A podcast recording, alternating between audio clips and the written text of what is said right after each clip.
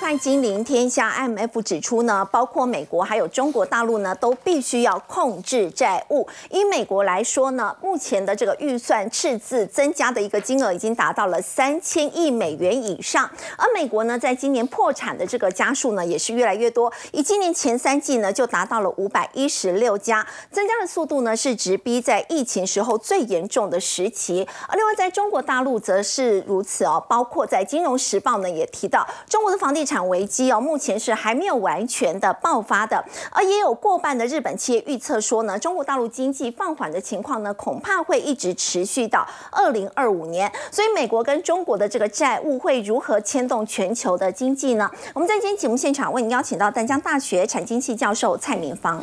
主持人好，各位观众朋友大家好。资深分析师谢承彦，肥好，大家好。资深分析师林有明，大家好。资深分析师许峰路，大家好。好，我们先请教陈燕呢，为什么这个 IMF 会说，如果美国跟中国现在继续延续他们所谓这个财务的轨道的话，会对经济造成困难，有可能甚至会危害到全球的经济。现在呃，国际货币基金就 IMF 啊，特别提出来是美中的债务问题哦。那为什么要特别点名美中？因为它是现在全球最大两个经济体啊。嗯。所以如果他们的债务问题如滚雪球，就是越滚越大，而没有去做一个结构性的一个改善的话。势必会拖累到全球的经济。为什么我们这样讲啊？第一个，他在这个是他们的财政负责人特别点名哦，叫 Victor Gaspar。那他他讲到美中一定要做改变，嗯，因为债务跟赤字的部分，呃，你必须要纳入。他他说为什么要叫纳入可持续国家？简单讲起来，我们在讲这个叫做债务除以 GDP 的比重。基本上来讲，这个数字如果小于一百趴，代表我的 GDP 我可以去掌控我的债务。可是像美国现在已经超过一百一十趴了，而当你债务持续增加，不是不是不行，可是这几年整个 GDP 的成长的力道大幅度的一个收敛或者是缩减。那在这样的情况下，你的债务成长速度太快的话，我们刚才讲到债务除以 GDP 这个数字就变得不好看，所以他们才提出这样的一个警告。他说，如果继续延续美中的这个预计的财务轨道的话，一定会给世界带来一个很大的困难。甚至我我觉得有时候很妙的事情是什么？就 IMF 提出了这个看法，那其他人都没有人提出，大家很快就淡忘这件事情了，对不对？是。好，可是呢？宾州大学华顿商学院，哎，他每一次去跑了一个模型，当然不是没事啊，他很认真哈，去跑了这个最新的预算模型，说美国还有二十年的缓冲时间。那很多人会说二十年很久，可是你别忘了，过去这一路累积的债务。哎，实际上就是花了这二三十年快速，尤其是这十年，我们上次节目不是在讲过吗？这十年快速的累积，所以如果你不去改变，我告诉你，花二十年时间你要去改，要不然你再这样快速的累积下去，你后面都没有时间去调整，一定会违约而且他说，嗯，现阶段是一百一十三嘛，我刚才讲一百一十三，他说未来可能会增加到两百，也就是说你欠的钱是你 GDP 的两两倍，这个是很惊人的。而且他说真正的。这个红线呐，嗯，应该是一百七十五，哦，所以严格讲起来，他的意思就提醒说，如果你美国再继续这样举债下去，然后你的经济成长的速度跟不上的话，嗯，未来会产生违约。当然，他没有跟你讲什么样违约，他说某种形式的违约将不可避免。其实最近不是都一直陆陆续遇到这种哦债务上限要提高的问题，美国政府要关门的一个问题，而隐性的违约包括债务货币化，哎，我不一定违约啊。但是我再举更高、更多的债，我给你更好的利率的时候，你难道这个利率要无限、无上限的一直往上上去吗？这是不是一种或还有或是我多多印一些美元，这是不是一种货币化的过程？甚至会不会导致导致严重的通货膨胀？这个宾州提出来，既然跟 IMF 所谈到的是不谋而合哈，那这个国，因为我们最近也又看到了一个比较。严重的一个数字的情况哦，这我们现在都还在讲美国哦，国这个是美国的国会预算处哦，CBO 他发的一个预测哦，到九月底就二零二三年的 fiscal year 财政年度支出跟税入是差了一点七兆，这就赤字嘛，一点七兆，那你说哎，这个这个赤字很严重吗？比前一年度哦扩增又三千亿美金呢，所以一年就扩增了，又一直增加哎，那我问你，你增加的赤字你要怎么解决？对。增加的赤字怎么解决？那你就印美金啊，就不断的印啊，再举债啊，再印啊，再举债啊，或债务货币化、通货膨胀的问题就会不断的发生。可是没有，可是你你看我们现在在谈这个，我们替美国很紧张，对不对？对。可是可是其实上现在白宫就拜登又要公布一个补充资金预算案，嗯，可是没有办法，好像世界的局势是这样，因为以色列的问题，甚至台湾这个部部分，对，他们都要增加额外的军事援助金，所以请问一下，那这个赤字是会再扩大？嗯，可能会。好，可是有一个问题，我不知道大家有没有注意到，就是标普这份报告，他特别讲到美国申请破产的加速。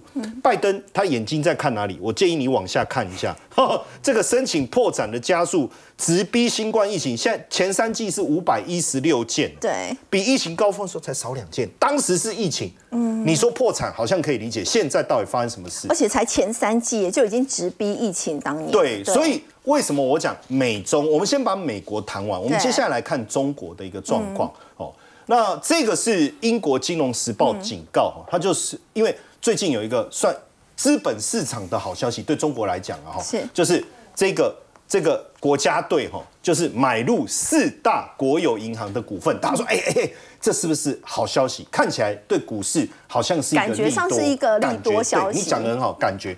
那为什么？因为是不是后面还有什么未爆弹？哦，哎，为什么老公提早回家这么乖？哦，怕被怕被发现什么事情，是不是？所以后面不好意思，我刚才太大声了，吓到主持人。就是这个房地产危机，目前所估计不良贷款，就开发商不良贷款，哎，是百分之十五。所以是不是还有未爆弹？那我是不是要在未爆弹还没有爆之前，我先赶快，我先我不能再像恒大、碧桂园这样，我们赶快把盘护住。嗯，我我觉得这个氛围其实是有，为什么？你知道那个恒大的许家印不是被捕吗？是。那被捕了以后，现在网络传，因为为什么我们要讲网传哦？因为呃，根据官方就恒大自己是否认了哈。那但是确实有这样的一个明细，就是恒大到底欠哪些银行钱？可是我认为应该是真的，就是这个资料不难取得，对不对？好，那欠哪些银行？那如果他欠的那一家银行刚好你钱放在那，你会不会紧张？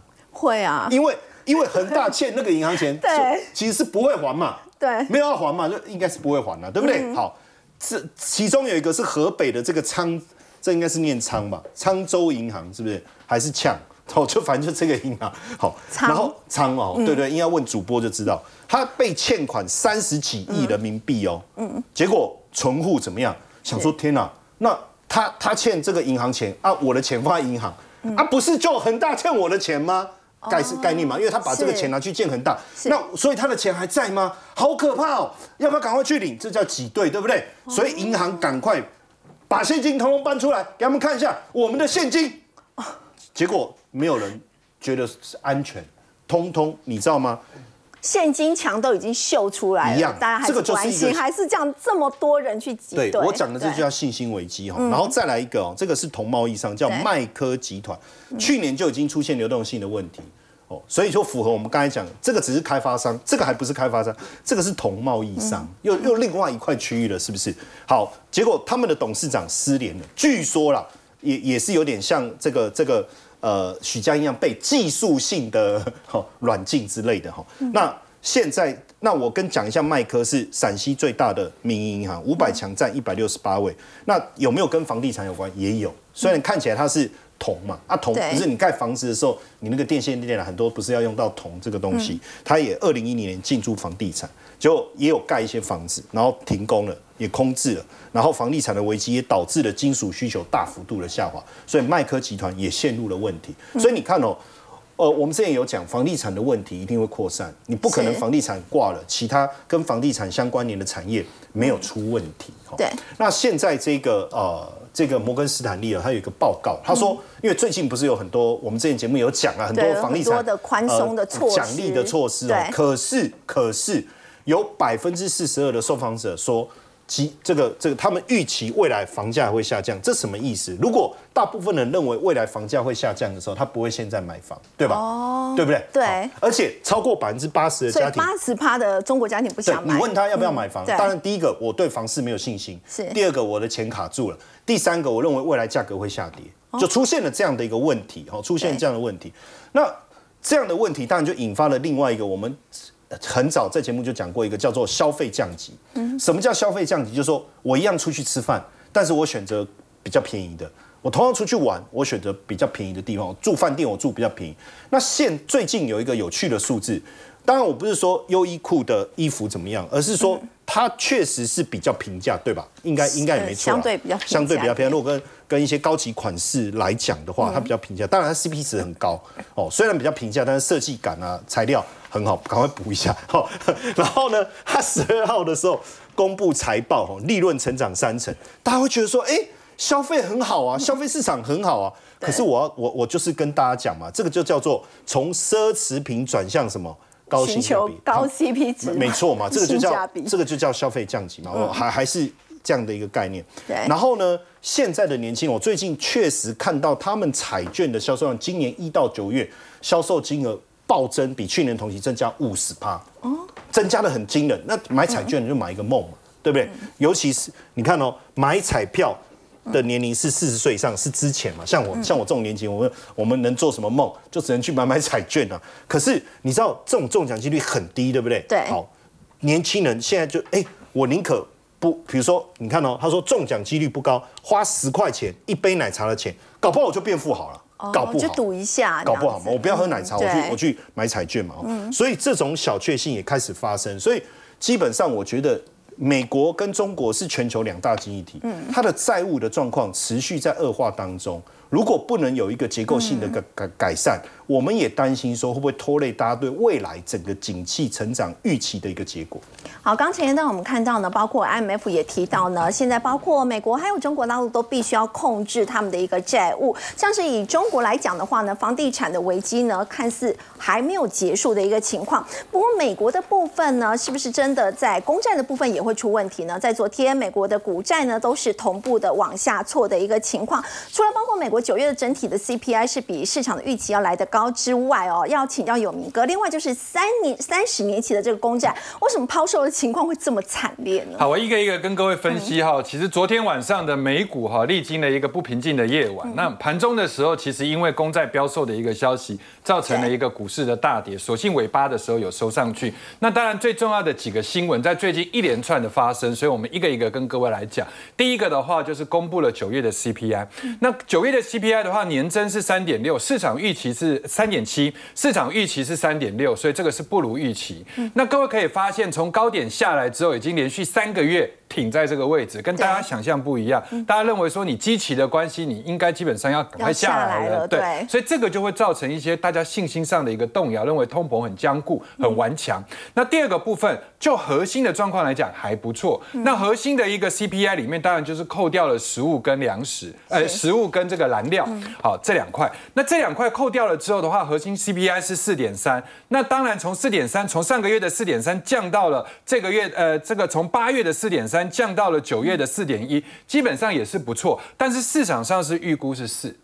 对，所以四点三虽然降到四点一，但是市场上的预估是四，所以也就是说，市场其实对这一期的包含 CPI 也好，核心 CPI 也好，都预估的比较状况要比较低一点。但是呢，实际交出来的一个数字是不如预期。但是我觉得影响昨天啊，这个美股最大的一个因素，基本上还是三十年期的一个公债标售。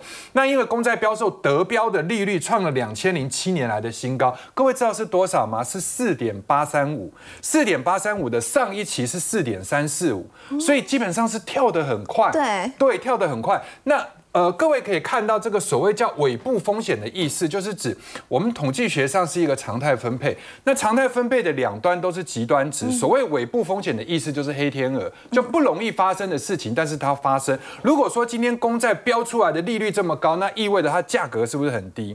那价格很低的情况之下的话，就会引发未来搞不好最坏的状况，共同基金的一个抛售。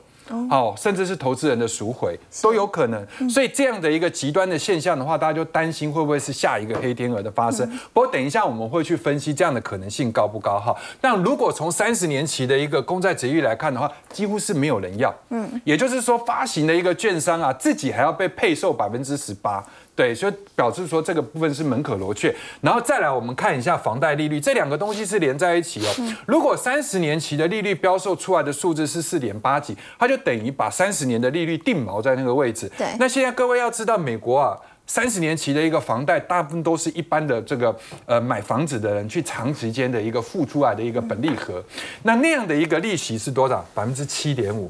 所以是非常非常高，在美国来讲的话，其实在美国来讲，这个数字已经是非常惊人。那如果跟台湾来比的话，哇，那个数字是天文数字。如果是这样的话，会引发我们台湾，假设这个利率是在台湾的话，会引引发很大的一个抛售潮。但不管怎么样，这四个消息看起来其实都很肃杀，对不对？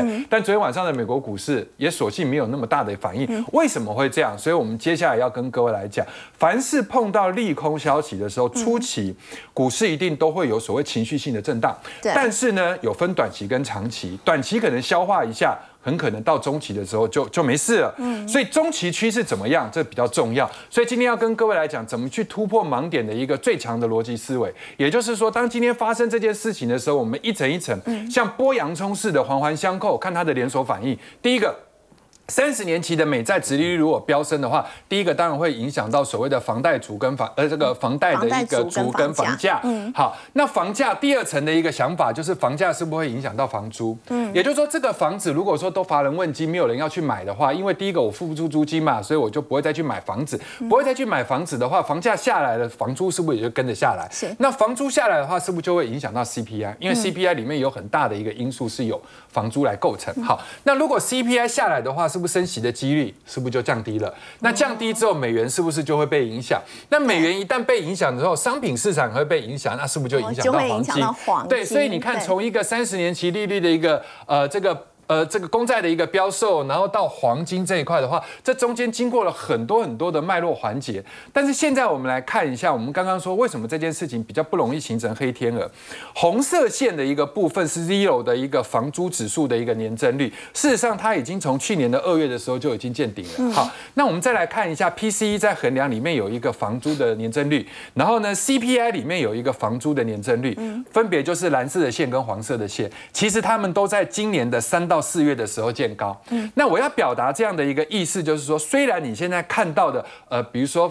买房子的人相对来讲的话，因为利率太高，会影响他未来的购物的一个这个消费的这个状况。但是呢，如果这些因素都反映在房价上，那房价照理说应该要跌。是对，房价要跌的话，房租跌，房租跌的话，是不是未来升息的机会就不高？所以各位可以去看一下，昨天晚上我一直在盯着非 watch 里面的一个升息几率。其实，在昨天出来的数字是维持啊，我们十一月基本上是不太会升的。因为十一月份的一个不升息的机会已经高达了大概将近八成以上，那我们关心的比较是十二月十三，十二月十三的升息几率里面来看，不升息维持在五点二五到五点五的几率是百分之六十七点一，好，然后升一码的几率是百分之三十点四，升两码的几率是二点五，所以大家还是认为应该是十二月也不会升息。对，但是我要提提醒大家哟，你们慢慢的从这里来看，从九月十二号一直看到了昨天晚上，你看它是从五十六。不升息的机会是从五十六上升到六十七，上升到七十一，然后 CPI 公布的时候才微微的掉到六十七，又往下掉。对，所以各位你看到新闻的时候觉得好可怕，对不对？但是事实上，如果你从升息的一个角度来看，这个市场上对短期公债的一个期货，它直接反映出来的一个几率就是这样。嗯，所以也就是说，其实十二月不容易再升息。那不容易再升息，如果你是持有美金的人，你昨天看到美金突然对，因为美元指数它昨天忽然往上对，当然我想消息出。出来的时候一定会很急速性的反应，这就是人嘛。比如说我们被火烫到了会痛，对不对？会叫、会哭、会喊，但是那就是第一阶的反应。但是完了之后，大家冷静一下，哎，呼呼的喝啊，擦一下面舒力打就好。对，所以原则上的话，就是这一个上去，透过这一层的一个分析，你知道它可能比较像是什么弱势反弹，也就是说它已经见高了之后压回来的一个反弹，这不见得会还有再下一步创新高的一个机会。而且各位可以去看一下美元的一个 K D 指标，如果我们把美元当成一档股票的话，各位有没有发现，在上涨的过程中，红点点的部分就是超过八十。好，我们说过超过八十叫超买区嘛，对不对？这个地方的话有所所谓钝化的一个状况，钝化当然就代表强势哈，但问题是在一路创高的过程中，其实 K D 是背离哦。也就是说指数是创高，美元指数是创高，但是美元的 K D 是背离，这个隐含着要下跌。好，那下跌的过程也没关系，你稍微修正一下就好。但是你又破了五十，五十是中轴，所以你破了五十之后，基本上你就落了。所以就是说，这个地方是倾向于反弹之后再下来，终极趋势往下。你从这个所谓升息几率看得出来，因为这个都是从房租来推导。哈，黄金昨天是从两周的高点回落了。对，但是回落也是因为碰到了这样的一个消息，暂时之间做的一个跷跷板。但是未来中期下来讲的话，如果假设美金是下来，那商品市场里面大家避险的钱就会往美黄金去跑。嗯，所以黄金各位有没有发现，如果你以它的图形来看，正好它的图形跟美元是颠倒，因为它是在底部背离。对，然后之后又出这个 K D 指标又上了五十，上了五十的时候已经代表中线转强，所以这个叫做中线转弱。这个叫做中线转强，嗯，所以简单的来讲，十二月升息的机会啊就没有那么高。所以我想昨天晚上的美国股市啊，看起来就是虚惊一场。如果升息机会没有那么高，那有明哥接下来美国股市是不是也可以稍微乐观一点？稍微可以乐观一点哈。第一个，我们前一阵子的时候在讲美股是压力山大，对，那当然影响它的几个因素的话，就是十年甚至十年期以上，包含二十年、三十年的美债殖利率，这是第一层的影响。当你长期的殖利率一直高的时候，你就会有定锚。那定锚的话，我资本如果没有赚到四趴以上，比如说我的配息啊，没有到四趴以上的话，那我干脆去买公债就好了，对不对？好，那现在如果这些殖利率维持在这个地方，不要再继续飙升的话。对股市当然是好事。第二件事情的话就是美元，第三个才是企业财报。所以如果最近大家在看美股的，一定要记得不要每天早上一打开来看特特斯拉多少钱，或者是说看这个辉达多少钱。你第一个要注意的事情就是十年期的公债、二十年期的公债到昨天晚上的一个表现啊。再来就是看美元指数到底怎么样。好，那如果以这样来讲的话，道琼各位可以发现，其实它是什么跌破年线又站回年线，所以这个是属于一个巩固的形态。但是呢，S M P 更强，S M P 是直接站上。半年线，道琼是年线，S M P 是半年线，然后纳斯达克跟费半都是季线，就更强。所以从四大指数的一个状况来看的话，真的是西线无战事。所以我觉得大家应该是有惊无险的会度过这一场。好，刚刚有明哥，带我们看到呢，美国接下来在升息的这个几率，目前来看是并不高。那么美股呢，也可以稍微比较乐观去看待。那么至于台股呢，到底表现如何？在今天走势是比较疲弱的一个情况。不过多头在今天呢，是有守住这个季线的情况。要请教封路，台股在昨天创高的时候呢，其实是没有带量的。那么接下来到底要怎么去观察呢？在十月的行情还可以期待吗？其实从十月的第一个交易日开始，它就往上带量，往上强攻，然后。几个交易日之后，它再往上，在这一周，它其实你可以看到非常非常强哦。美股大涨的同时，我们也是持续的往上攻高。那昨天有一个比较不好的地方，就是量能不够大嘛，嗯，对不对？你过季线，你量能不够大，然后再加上说，我们再去看筹码的话，其实你看关谷券商这两个这两个交易日，昨天前天他卖了一百二十二亿啊。虽然外资有回来，不过外资回来买盘也不错哦，他连续两天都买超超过两百亿，对，外资归队了。啊，今天只有小卖了哦七八十亿，我觉得这也还 OK 啦，因为涨一大段，美股有点震荡，它卖出也是很合理。那技术面上是突破了季线，拉回测试，拉回测试量也是说，所以整体来讲还是一个啊整理格局完之后会继续往上攻的一个态势。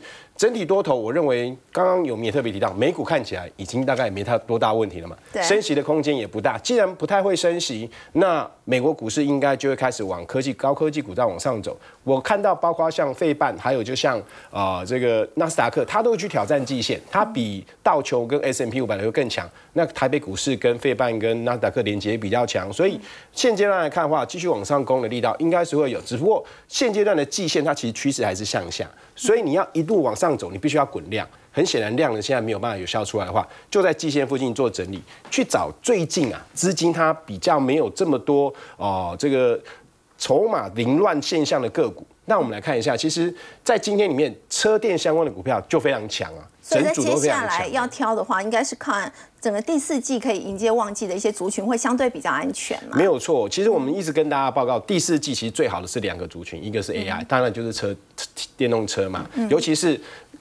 玉龙在昨天特别说了哦，我们要开始新车发表，要交车喽。他昨天股价就相对强喽。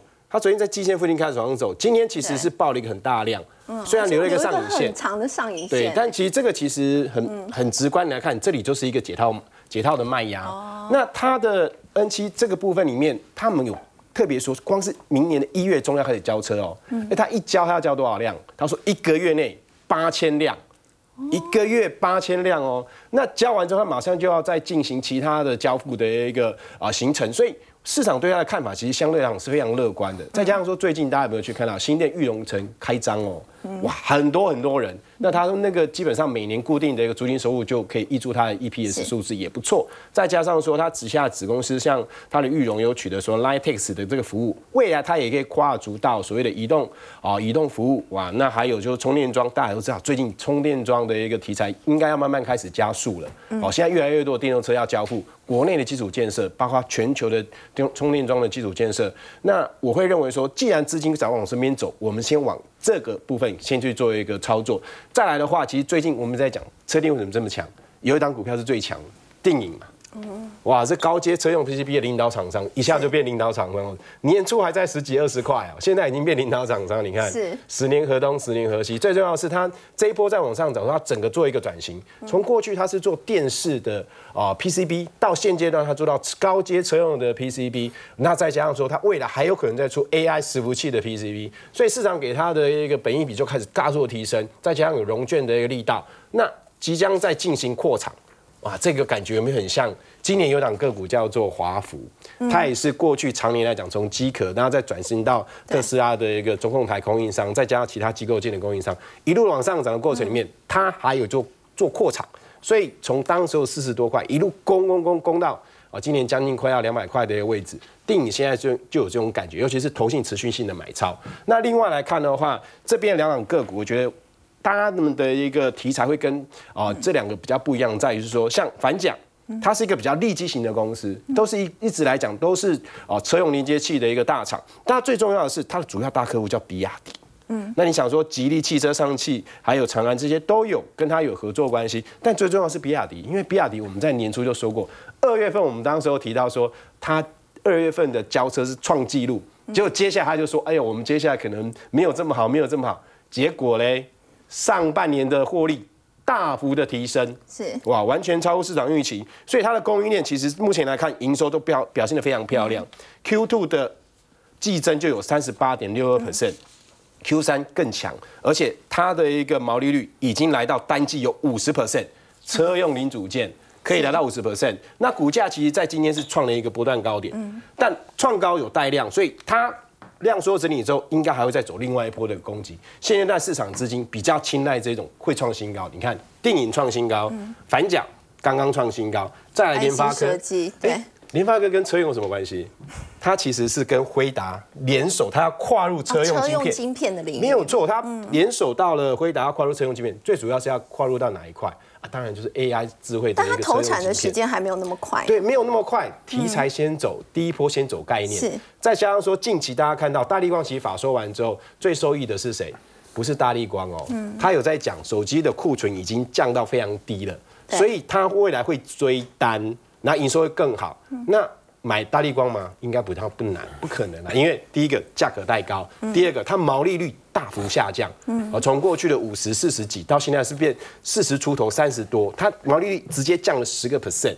那我们会认为说它会被其他的镜头厂抢到，但是呢，相关的车用它就会有一些的一个机会。那我们看到在手机的部分里面带动到了就是。联发科嘛，那联发科本来就是手机晶片的的一个霸主嘛，非屏手机晶片的霸主。那当然，它在这边它也会有收惠，所以本业已经开始好，然后又跨入到辉达联手的这个车用晶片，再来它也联手了 Meta，哎，在手机里面要导入到啊 Lima 的一个语言模型。那其实它还跟辉达还有一个合作，未来它的一个 NB 部分里面，它也要抢进到相关的 AI 的晶片，切入到 AI 的。啊，笔电里面，我觉得这个长线来讲，股价现阶段开始也是呈现了一个突破。你看它上一次来到高点突破之后，拉回来整理完之后，再跳空往上走，哎，持续在创新高。嗯所以整体来讲，第四季的行情应该非常多的题材会慢慢的啊开始发酵，而且基本面也开始持续性的变好。只要一旦美国确定暂停升息，我觉得资金会大量的涌入到这一些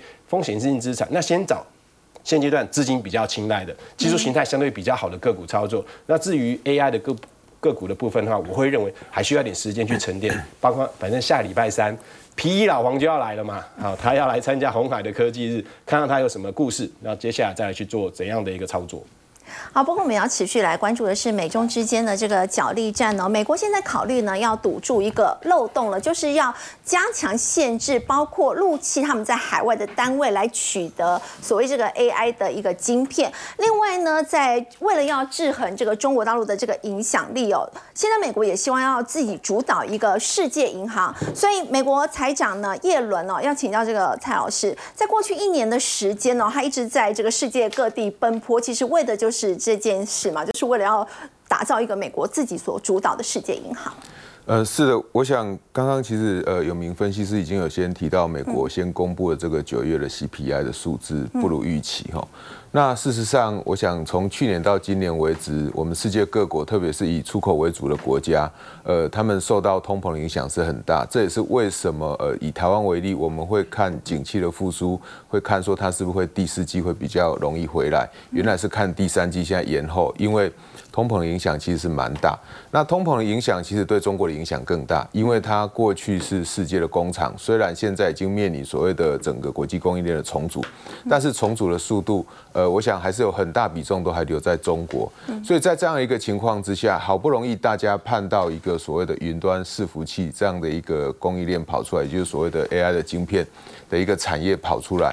那 AI 晶片的一个相关应用的产业，是现在许多科技产业他们既以厚望，也是可能比较有高获利的一个可能性的一个产业。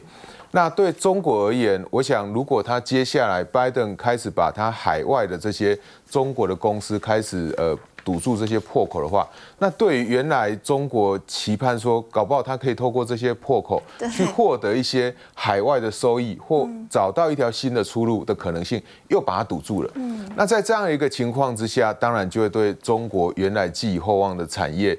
呃的一个活路又堵住了，对他国内的就业又会产生不好的影响。那对国内的就业如果产生不好影响的时候，那当然又会对他原来我们已经讨论很久的这个中国本身的内需产业、房地产事业，又会带来新一波的这个压力。所以，如果美国现在就是加强限制的话，让中国大陆的经济可能是雪上加霜的。是，那这个雪上加霜，如果只是在自己国内酝酿也就算了，中国政府还可以尽量透过他的一些政策去改变。对。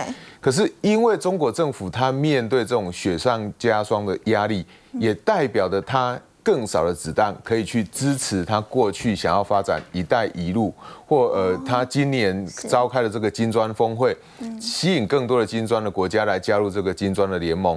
呃，他的子弹更少了，他更难去帮助这一些需要帮助的国家或相对比较贫穷国家的时候，这些国家当然就比较不会去听你的。在过去这不会是一个问题，为什么现在这个问题会慢慢浮现？其实比较重要就是说，我们的债务都有一个期间，随着这些债务慢慢的到期，这些国家他们想要去重新重组他们的债务的需求也就越来越高。那这些呃。去跟中国加入“一带一路”的国家，我们呃已经熟知的这个斯里兰卡，比如说它已经破产了，那他们本来就没有什么太大的还钱的能力，所以当他有机会开始去重组债务的时候，加上又面临美国这种巨幅升息的一个情况之下，他偿债的能力其实是更高的，哎，偿债的压力是更高。偿债压力更高，他一定会去希望这些债权人可以想办法去减免他的债务。这也就是为什么呃耶伦在过去这一年来，刚刚主持人提到的，他一直去提到，就是说，哎，你在世界各地对，你非洲国家哈，事实上，如果你要让这些非洲国家有机会的话，是。你中国，因为它是非洲最大的债务国，你必须要去减免它的债务。如果你去没，如果你没有去减免它的债务的话，它其实是没有长大的机会的。好，也就是说，我已经被你的债务压得很死了，对我赚的钱都只能来还债，我根本没有办法来发展我自己国家的基础建设，我没有给予我这个人民更好的这个教育的一个福利，所以耶伦他一直在呼吁这件事情。那到现在为止，你可以看到中国现在面对呃他们的银行面对两个压力，刚刚陈燕分析师有提到，呃所谓沧州银行这些挤兑的问题。哎，当中国人民如果发现说我的钱借给你以后，你去借给房地产的开发商啊，他们都还不起，人民会紧张。如果他发现你是去借给斯里兰卡，那斯里兰卡就已经破产了，不是还不起了，他是根本也不可能再还回来了，人民更无法接受。所以在这样一个情况之下，我想耶伦他们就会呃引导一股新的势力再进入这个世界银行，那呃告诉这一些相对比较贫穷的国家说，你知道谁还是老大？谁才是真正子弹还可以继续进来？一样有债务的危机，一样债务不断的高筑。刚刚我们前面几位分析师提到，但是呃，我想美国的偿债能力还是让大家会比较容易看得到的。那大家会觉得说，呃，美国现在遇到这样问题，中国遇到这样问题，是不是呃未来下个月？哦，拜登有可能跟这个呃习近平要在 APEC 见面，那这个见面会不会有爆出新的火花？如果我们从刚刚看到的这个，还是有机会两个人会碰面吗？对，如果如果我们先假设，我们乐观一点，假设他们会碰面，那碰面的话，不是在派出李强。哦，那更不可能派出李克强嘛。那呃，如果他们有机会碰面的话，我们要观察，就是说啊，到底美中是不是有可能有新的一个解方？可是如果你从它整体的这，现在已经几乎没有所谓的贸易的冲突了，现在几乎都是科技的管制。这个科技的管制只有越来越严，没有越来越松。所以呃，我想。即便他们下个月有可能会见面，嗯，但是见面它可能会产生的效果，我想会非常非常有限哦，所以我想大家也不用有太过度的这个期待。对拜喜会不用有过度的期待。好，我们先休息一下，稍后来关注的是在最近以巴冲突呢，导致这个军工概念股是受到瞩目。我们稍后要来看荣钢这家公司，它是如何站稳整个军工领域的。先休息一下，稍后了解。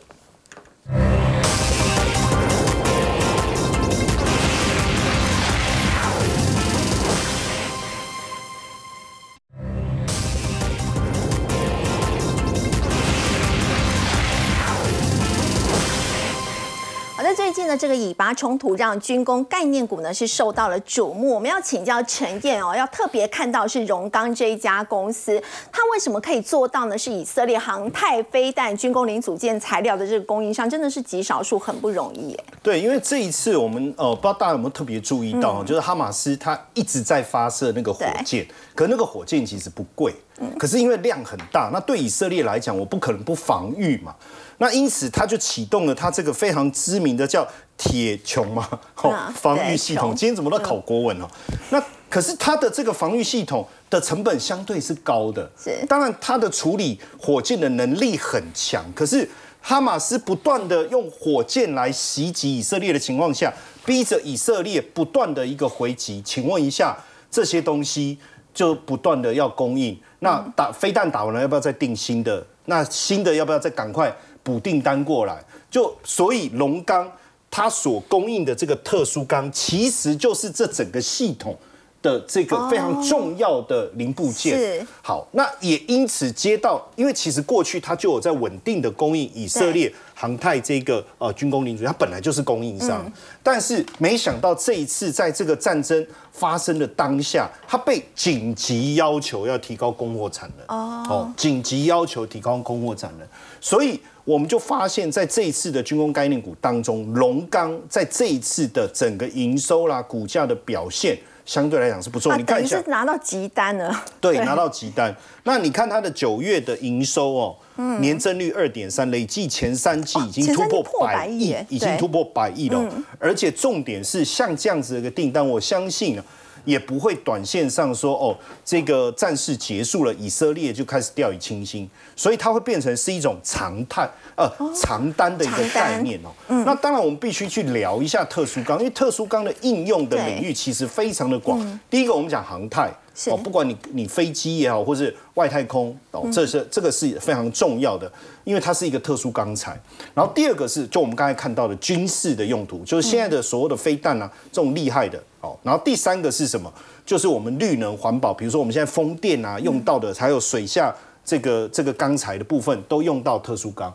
第四个是什么？就是呃，我们刚才在讲哦，还有包括呃，比如说绿能啊，还有一个能源的部分哦，比如说碳勘。你在探勘的时候，你也需要用到特殊钢。是，还有一个可能大家比较没有注意到，叫生技医疗产业。哦，也用得到特殊钢现在也会用到特殊钢，所以实际上你会发现特殊钢应用的层面相当的广。当然，这个呃这个呃材料的一个研发，一开始是创办人他当时大学呃教授出来以后，他决定呃想要来实现他自己的这个特殊钢的计划。嗯，那当然找到了长隆集团愿意来协助他。可是实际上，呃，可能因为一开始的时候市场太小，所以一直在累积亏损，哈，还不是累积获利哦。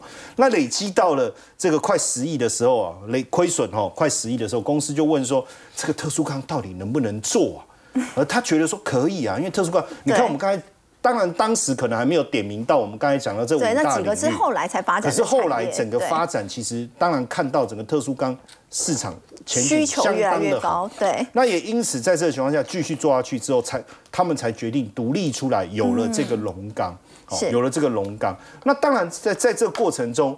这几几个关键非常的重要。第一个，你要取得英国跟德国的认证，因为你不能只做本土市场，你要跨到海外去。你英国跟德国的认证非常的重要。再来是什么？你能不能做出一些呃，就是传统钢材以外更高的科技，比如说粉末的高级钢，你能不能做得出来？因为当时全球就三个三家很厉害的，那你怎么打败他们？那你也能做出他们在做的东西，也许别人就相信。你的能力是不错的，他们也真的做出来。当然，这都还这这都不是一个非常，这都是一个过程。但是真正重要的关键是什么？奇异，嗯，哦，杰克威尔许来台湾，然后呢，这个跟长隆集团，当然就是推销他们飞机用的特殊引擎嘛。长隆有飞机嘛？那你引擎要找谁买？奇异说，哎，我们引擎做的很厉害啊，你要不要来参考？哎，结果我没想到反向的龙刚就说，哎，那你的这个发电机的叶片。哦，飞机的起落架，你要不要跟我们买？哎，他就突然有这个想法嘛。是，哎，长龙可以跟奇异买买买这个引擎，啊，奇异为什么不能跟他买这些零部件？是，他就跟奇异讲，所以他就打进了奇异。对，奇异当然说 OK 啊，没问题啊，我们来认证看看。当然你要认证过。那为了拼过这个认证，叫六个标准差。六个标准差到底是什么意思哦？就你生产一百万个 piece，里面只有三点四个可以不良，三点没有，哪有三点四个？对不对？你可是四个就不过喽，所以简单讲，其实就三个嘛。是，一百万个成品只能有三个不良品。好，那他又花了七千多万去买进这个叫做电渣重容精炼。你知道那时候已经很辛苦，他还去做了这件事情。不过随着我刚才讲到的营收持续的增长，利润利益开始增长，然后现在龙钢也站稳了特殊钢的这一个市场的一个脚步。好，刚陈燕带我们看到是有军工题材的这个荣钢，我们稍后要来关注的是呢，现在在整个大盘资金轮动快速的情况之下，有哪一些这个军工股是可以做留意的呢？先休息一下，稍后关心。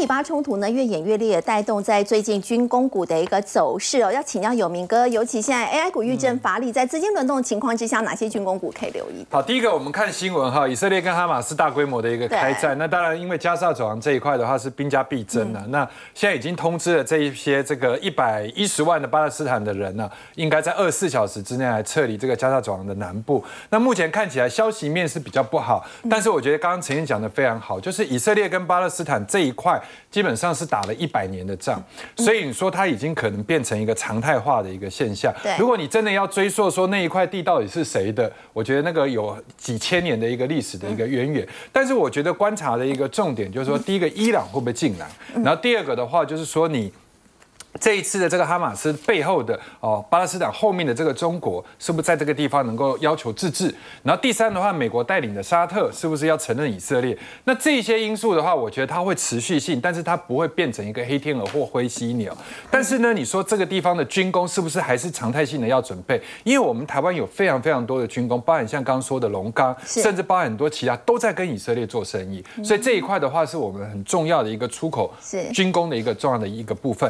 再来的话，就是现阶段因为有选举了，那台湾的一个选举行情里面的话，我想，呃，军工概念股一定会是一个很重要的一个角色。第三个，各位，如果你拿军工股跟 AI 股在今年度的一个走势来做对对照的话，你会发现五月是一个分水岭。五月之前的军工股非常强，但是五月之后呢，因为市场上就流流行到 AI 了，对，所以它就整个把资金给吸走。但是呢，现阶段来讲的话，等于军工股从五月开始一直整理到现在。已经将近快多少九十月了嘛，对不对？已经整理了将近快五个月的时间。那 AI 这个地方又不会全面性的起涨，所以资金就等于又分到了 AI 这个军工股去。那军工股这里面的话，我想无人机还是最重要的一块，因为无人机相对来讲的商机跟题材比较多。这里面包含雷虎、长龙航太跟这个中光电，然后飞弹相关系列的包含像全讯啊，或者是千富精密，然后军舰相关的是这个中信的造船、台船跟龙德，然后呢战机零组件的话，当然就是最重要。我们台湾可能在全世界里面百大的里面的很重要的一个就是汉翔哈。那我想整个军工概念股，如果你真的要算起来的话，最完整的族谱应该有三十几档，但是这里面应该第一个要看谁呢？天字第一号一定是看雷虎。第一个它江湖地位是不一样的。如果你说今天整个军工概念股雷虎不涨，你要说整个军工股能涨到哪里？我相信很多市场上老一派的忠实户或者是那些大概都不认同。所以你雷虎在这个地方能动的话，我觉得呃相对来讲会对整个族群的气势有提升。那它的一个形态是属于中段，然后呢前几天因为有战事的消息跳上去，但是呢整个线型来讲的话都没有破线，而且中线整理的一个姿态非常好。但是它营收获利其实并没有表现说非常的好。对，我觉得它哈没有表现非常好，但是大家不要去用放大镜看它，也不要用显微镜去看它，因为它从今年五月就没有好过。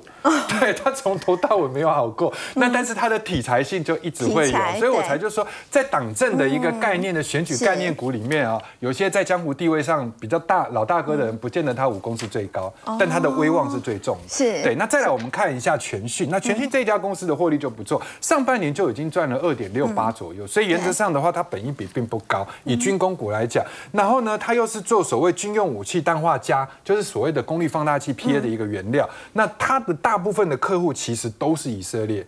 好，那它最近除了做这个所谓的军工航太以外，它还有所谓低轨卫星孔径雷达的一个 PA。所以我觉得这家公司哦，在早期的时候有标过一段，然后经过了长达中段的一个整理，现阶段的一个线型已经回到了一个季线，反而是所有在军工股里面，除了雷虎以外，我觉得现行第二强的。当然我们不讲呃跟通讯相关的新通啦，对我觉得这一档的话，大家也可以留意。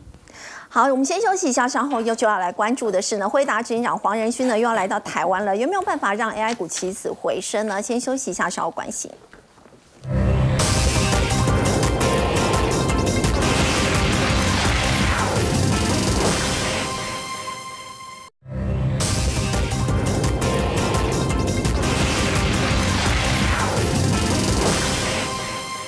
股在今天呢又遭到了空袭了，要请教封路，你刚刚有提到嘛？黄仁勋又要来到台湾了，有办法来拯救 AI 股吗？我想他回来国内一定会有很大的一个涟漪啊，尤其是他过来又又现身红海的科技日，十月十八号对啊，参加红海科技日，对啊，下个礼拜三哦，这是个很重要的时间哦，嗯请大家注意，下礼拜三还是台子期货结算哦。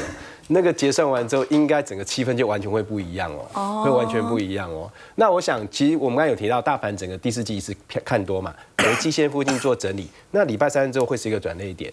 那我们来看一下，其实这一次在整个 AI 股里面，嗯，这几档都是最重要的股票。它不是这一波涨最多的，就是这一波题材啊，这个最高价，要不然就是这一波营收最少开出来的，还有就是市场期待最深的。先来看一下，这个是最早开出来的，它。八月的营收就已经开始在成长，技嘉对，八月已经站上一百二十亿，是。九月已经来到一百六十亿，哦，很强哦，营收非常好，率都很高，非常好哦，哎，年增八十五 percent 哎，对，那你看它股价来到哪里？来到季线之后，因为它没有攻，是。没有站上季线之后，就带动整体的季的那 AI 股往下走，关键就在它，因为我开出营收都不涨，那怎么办？所以它会在这边进行整理，可是营收出来了没？出来了，嗯，第四季会不会更好？会啊，明年会不会更好？会啊，只是现在市场上担忧的是说本益比太高。哦，那我觉得只要它能够在那边止稳，就会继续涨。未来 AI 应该是要看这个这档个股，还是要看几家？对，再来当最高价一定要先看的。大家都说中东的单子可能打仗不会送过去，对，没你也打。但营收越减又年减，这个他们是计划的，一季一季出来，这是他明年才要出了货，所以不用担心。你看啊，怎么不是他跌最多？它其实是最早修正来到季线，所以在这边止稳投信。